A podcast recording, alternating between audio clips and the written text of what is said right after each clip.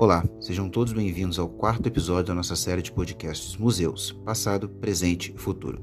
Hoje abordaremos um museu a céu aberto, isso mesmo. Pode parecer estranho, mas se partimos do ponto de vista que museu é um local de preservação da história, o Cais do Valongo tem muito dela a contar, e não é exatamente um período de orgulho da história brasileira. Falaremos hoje sobre o cais e sua importância na perspectiva social histórica do país, pois se trata do maior porto de recepção de pessoas escravizadas na época do Brasil Império. Vem comigo que eu desenrolo essa história para você.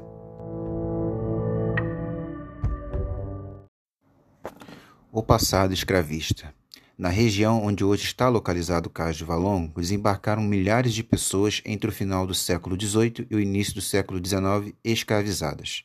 A região do Valongo foi inicialmente ocupada para receber os africanos, que antes chegavam pela Praça 15 e eram negociados na Rua Direita, hoje Rua 1 de Março, no centro do Rio. A redescoberta e o incentivo financeiro estrangeiro. Após um século de encobrimento da história, o Cais do Valongo foi redescoberto em 2011, durante as escavações feitas para a reforma urbana da zona portuária. As obras, inclusive, contaram com patrocínio americano, vale destacar. Objetos foram redescobertos, bem como a área como um todo. Há, inclusive no local, placas sinalizando esse investimento estrangeiro e um pequeno guia visual. Inundações e a necessidade de preservar. O cais do Valongo sofre com alagamentos desde maio, em função de, segundo a prefeitura, uma bomba ter parado de funcionar e a água começar a vazar pelo local. O vazamento persiste por dias e foi noticiado inclusive agora, no final do mês de julho. Vale lembrar que a Unesco, em 2017, outorgou ao cais o título de Patrimônio Mundial da Humanidade. Função de um curador. A função de um curador é ser um elo entre artistas e instituições. Ele propõe maneiras de se ler, de compreender uma obra.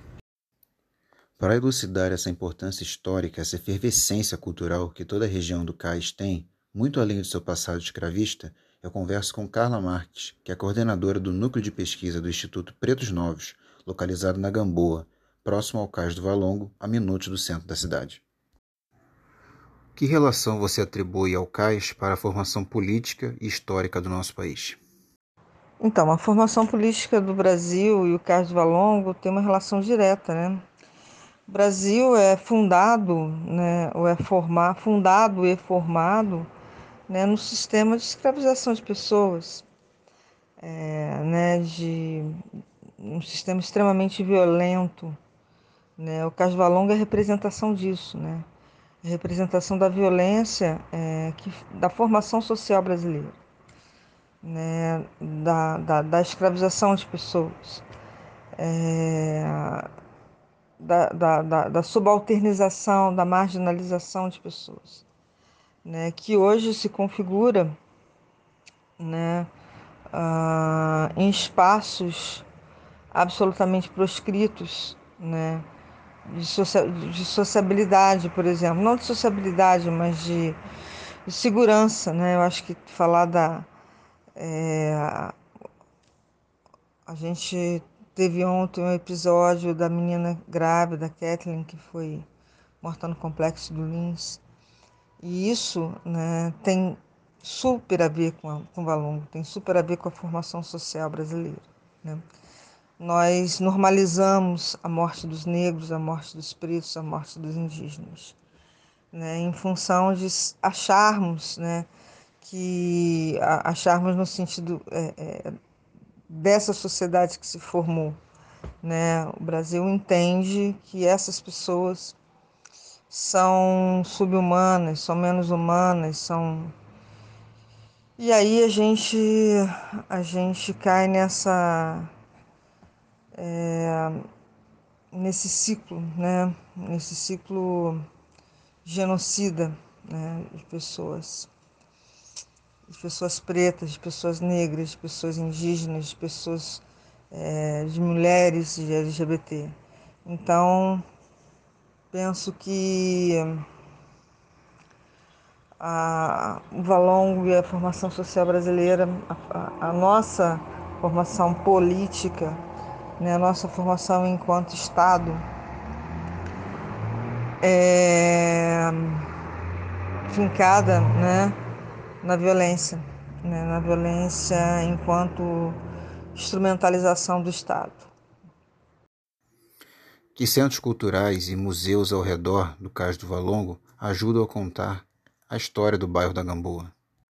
Bem, eu acho que sim, os centros culturais que ajudam a contar a história da Gamboa, né, e do Valongo e da, da zona portuária, nós temos, assim, acho que o Instituto Pretos Novos, a meu ver, é aquele que mais é, tem feito um trabalho uh, ah, para se consolidar e, assim, de um esforço é, memorável para se, se constituir como um espaço é, de memória, de patrimônio e de cultura da cultura e história é, afro-brasileira e africana, né? Assim, a gente também tem a Casa da Tia Seata, que conta a história da pequena África, né? Ah, a própria comunidade de quilombola Pedra do Sal é um outro espaço super importante também.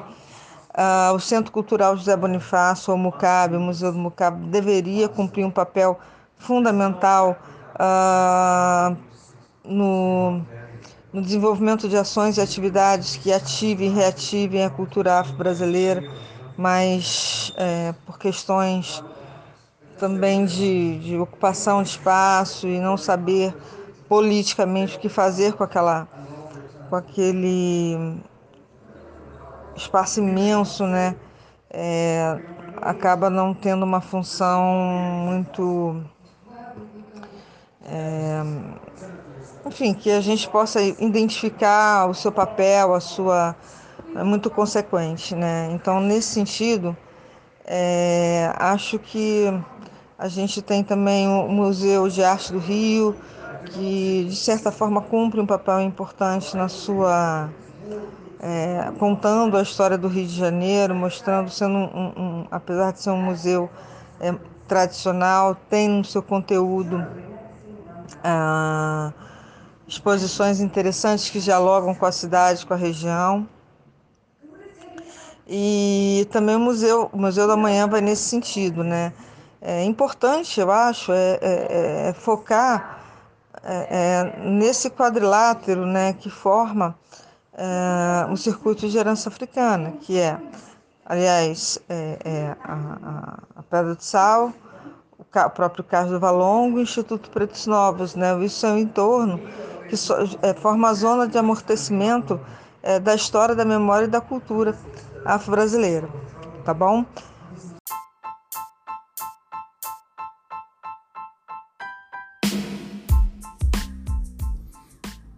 E aí, curtiram o episódio? E que tal agora conhecer o Carlos do Valongo? Como ele é museu a céu aberto, a visitação está disponível a todo momento localizado na Avenida Barão de Tefé, bairro da Saúde, próximo do centro da cidade do Rio de Janeiro. Já o Instituto de Pesquisa e Memória Pretos Novos, referenciado no episódio de hoje, tem horários específicos de funcionamento. De quarta a sexta-feira, das 14 às 16 horas e aos sábados, das 10 às 13 horas. O endereço: Rua Pedro Ernesto, número 32, Gamboa, Rio de Janeiro. Entrada gratuita.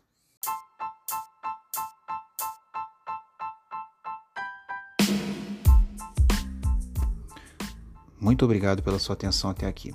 No próximo episódio da nossa série, o último, aliás, falaremos sobre o Museu Nacional de Belas Artes.